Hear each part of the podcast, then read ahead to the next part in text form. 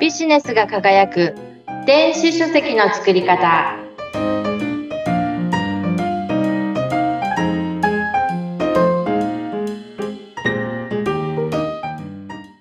こんにちは電子出版プロデューサーの吉岡美方ですアシスタントの織出健一です。この番組は日本中のビジネスパーソンに向けて電子書籍のすべてをわかりやすくお伝えする番組です。はい。はーい。よろしくお願いします。お願いします。えー、さん、あのーここまでね、たくさん電子出版皆さんやりましょうという話、ずっとしてきているんですけれども、はい。あのよく聞かれる質問があります。うん。えー電子出版っていうのは、じゃあ、誰でもできるって言いますけど、どんな人がやったらいいんでしょうかということを。やっぱりこれだけこう、電子書籍について、こう、電子出版について言っても、とは言ってもやっぱり一部の人にしかそういうものっていうのは出せないんじゃないかなってどうしても思っちゃうんですよね。うん、やっぱりこう本を出せるのはや専門性を持ってる人であったりとか、そうそう。ちょっとプロというか、うん、専門家というか、そういう人じゃないと出せないんじゃないかなってやっぱり思ってる方が多いんですようんね。はい。うんでも全然そんなことはなくて、うん私はいつも言っている通り、もう世の中の人が全員出せばいいのにって本気で思っているのうで、ん。みんな出せるんですけれども、うん。やっぱりあの、ビジネスの本を出す場合は、あの、すごく特に向いてる方っていうのはやっぱりあるんですよね。はい、はい。で、えっと、一番、一番というか、まあ、私がそうだったんですけれどもうん、あの、出版、絶対出版した方がいいって私が思っている人たちっていうのは、はい。起業したばかりの人です。起業したばかりの人。これからじゃあビジネスやっていくぞっていうような人たちですか？そうですね。起業したばかり、もしくはこれから、うん本当に織出さんおっしゃった通り、これから仕事を、独立して仕事を始めるぞっていうような方には、特におすすめなんです。だってさっき味方さんは、専門性がある人は特に、こう、電子書籍おすすめですよっていう話でしたけど、起業したての人とか、これからやるぞって人は、まだ何もその専門的な知識っていうのはないから、何もこう出版する、まあネタというか題材というか、そういうのがないんじゃないかって思っちゃうんですけど、違うんですか？専門、せ専門的なことがないと出版しちゃいけないわけではなくもちろん。て、うん。あの、それは一般的な人が出版に対して持っているイメージなんですよね。そうそうそう。うん、うん。専門的なことができないのに本なんて書けないよっていうのがみんな思っていることなんですようね。ん。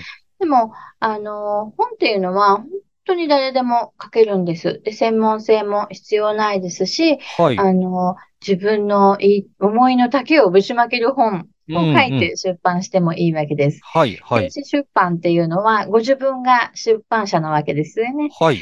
なので、書きたいと思ったことを出せるのが電子出版のいいところではあります。はい。で、ビジネスの場合はですね、うん。あのーやっぱり、えーその本を通してビジネスの成長につながるような出版をしたいじゃないですか。えーっと、その本を出すことで、例えば起業したての人だったら、えーその自分の、自分のことだったり、自分が起こした事業のことを知ってもらいたいっていうことでの出版っていうのもあるんですね。はい、当然あります。で、あのー起業した方っていうのは、起業したての人っていうのは、やっぱり、あのー何も持ってないですよね。はい、はい、何もないです。うん。実績もないし、うん経験もないし、まあ大体の人はそんなに人脈もないし、うん、そうですね。だから、あの、01の人っていうのはすごく大変なんですよね。はい。全く何もないところからこう、スタートするっていう人は、やっぱり大変です。時間もかかるし、お金もかかるし、すごく大変ですよですよ。うん。うん。で、それはもうみんなそうなんですよね。うんで、やっぱり起業した人に圧倒的にないものっていうのは知名度なんですよね。はい。誰にも知られていないっていうことです。そうですね。まだ誰も知らないですよね。はい。うんで、やっぱり何かを買ったりするときって、はい知らない人からいきなり買ったりしないじゃないですか。そうですね。言われてみればね。うん。なんかやっぱりうん、知り合いのところとか、こう何回も見て馴染みのところとかっていうね、そういうところで買いますね、よく。やっぱり何らかの関係性があって信用していたり、うん。信用している人の紹介であったり、うん。何か、あの、あるから買ってもらえるわけですよね。はい、はい。でそれがやっぱり、あの、企業初心者にはない場合がほとんどです。ええ。で、伝えたいこととかね、新しいこと、こんないいことをやってるのに、それを聞いてくれる人がいないっていう状態が企業仕立ての01の方ですはい、ね。はい。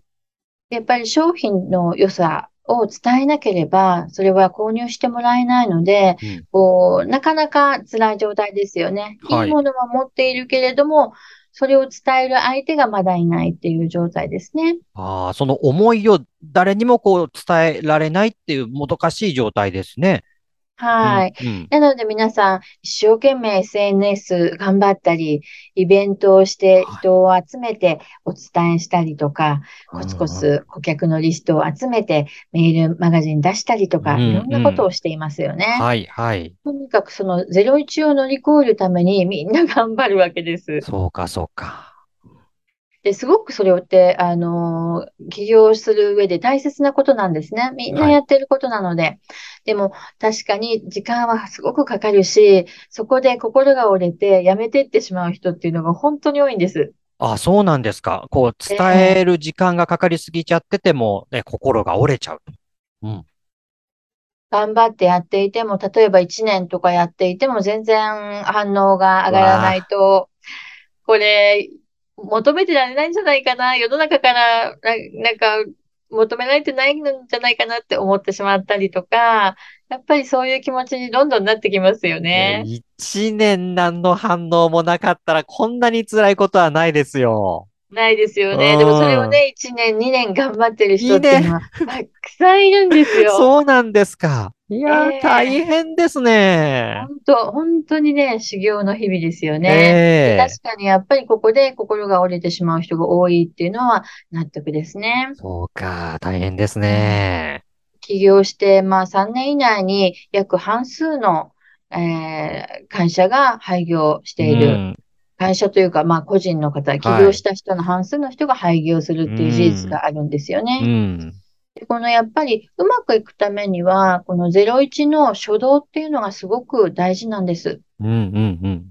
で、ここでね、苦労して頑張るっていうのももちろん大事です。うん。なんですけど、可能な限りこの期間っていうのをショートカットしたいなって、あの今では思います。ここをショートカットできて、1になってからもっと頑張ればいいんじゃないかなってああ、そうか、私はそうか。思うんでまずゼロの。段階じゃなくて、早く1の段階にする。もう1の段階っていうのは、こう、みんなにえー知ってもらえているっていう状況を、できるだけ早く作るっていうことですよね。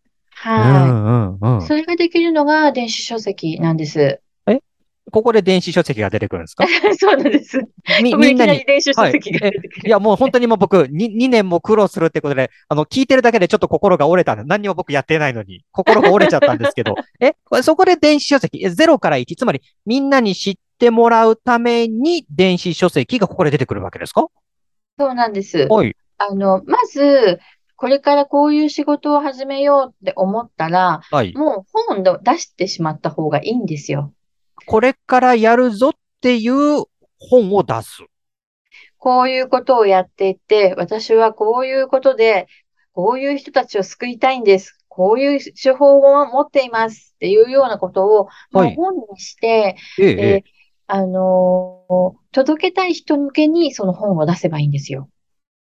ああ、自分がお客さんとなりそうな人のところを想定して、私はこういうふうで、だから、あれか、本で自己紹介をするようなものですかね。うーん、そうですね。ああ、なるほどね。そうか、そうか。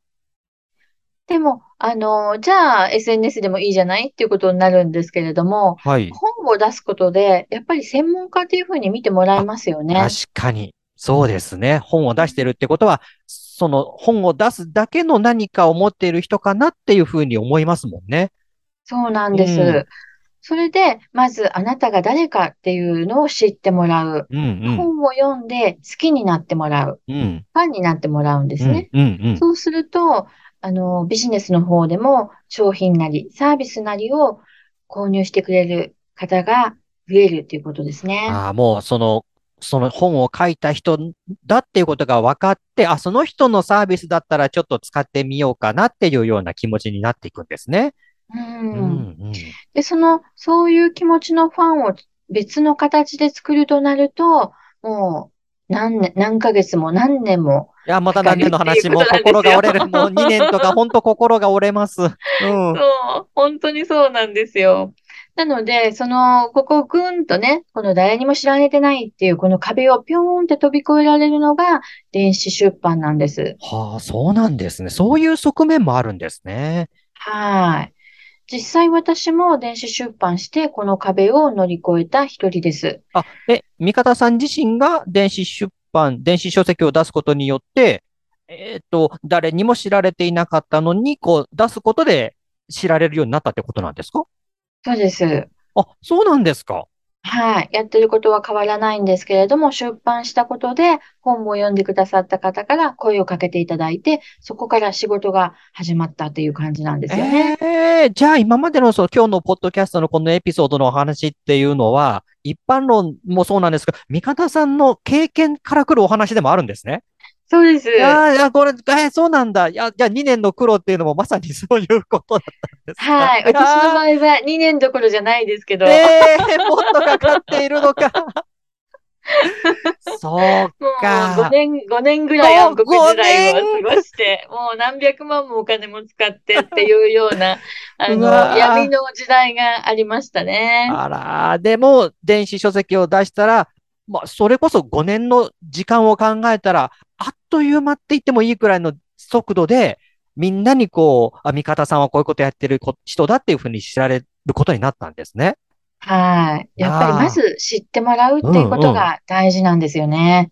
いやー、そうなんだ。じゃあ、本当に電子書籍、本を出すっていうことって、やっぱり今まで自分のこう思ってたことを伝えたいとか、まあ、印税生活みたいなところもちょっとよぎったりするけども、それよりも大切なことって、自分がどういう人であるかっていうことをみんなに知ってもらうっていうことのために出すっていうこと、これも大事な電子書籍、電子出版の要素の一つなんですね。はい。そうです。なのでね、ぜひ、あのこれからうんこういうことで世の中を変えていきたいうんって思っている方とか、こういうことで好きなことでビジネスをやりたいって思っている方、もう始められたけれども、ちょっと誰にも知られてないかもしれないって思っている方はね、うんぜひ電子書書籍の出版に挑戦していただきたいなと思います。いやー、まさにそういう人こそね、やっぱり電子書籍、電子出版ということを検討してほしいですね。はい。ということで、今日は起業したての方には電子出版が特におすすめですよというお話についてお届けしました。次回もお楽しみにしてください。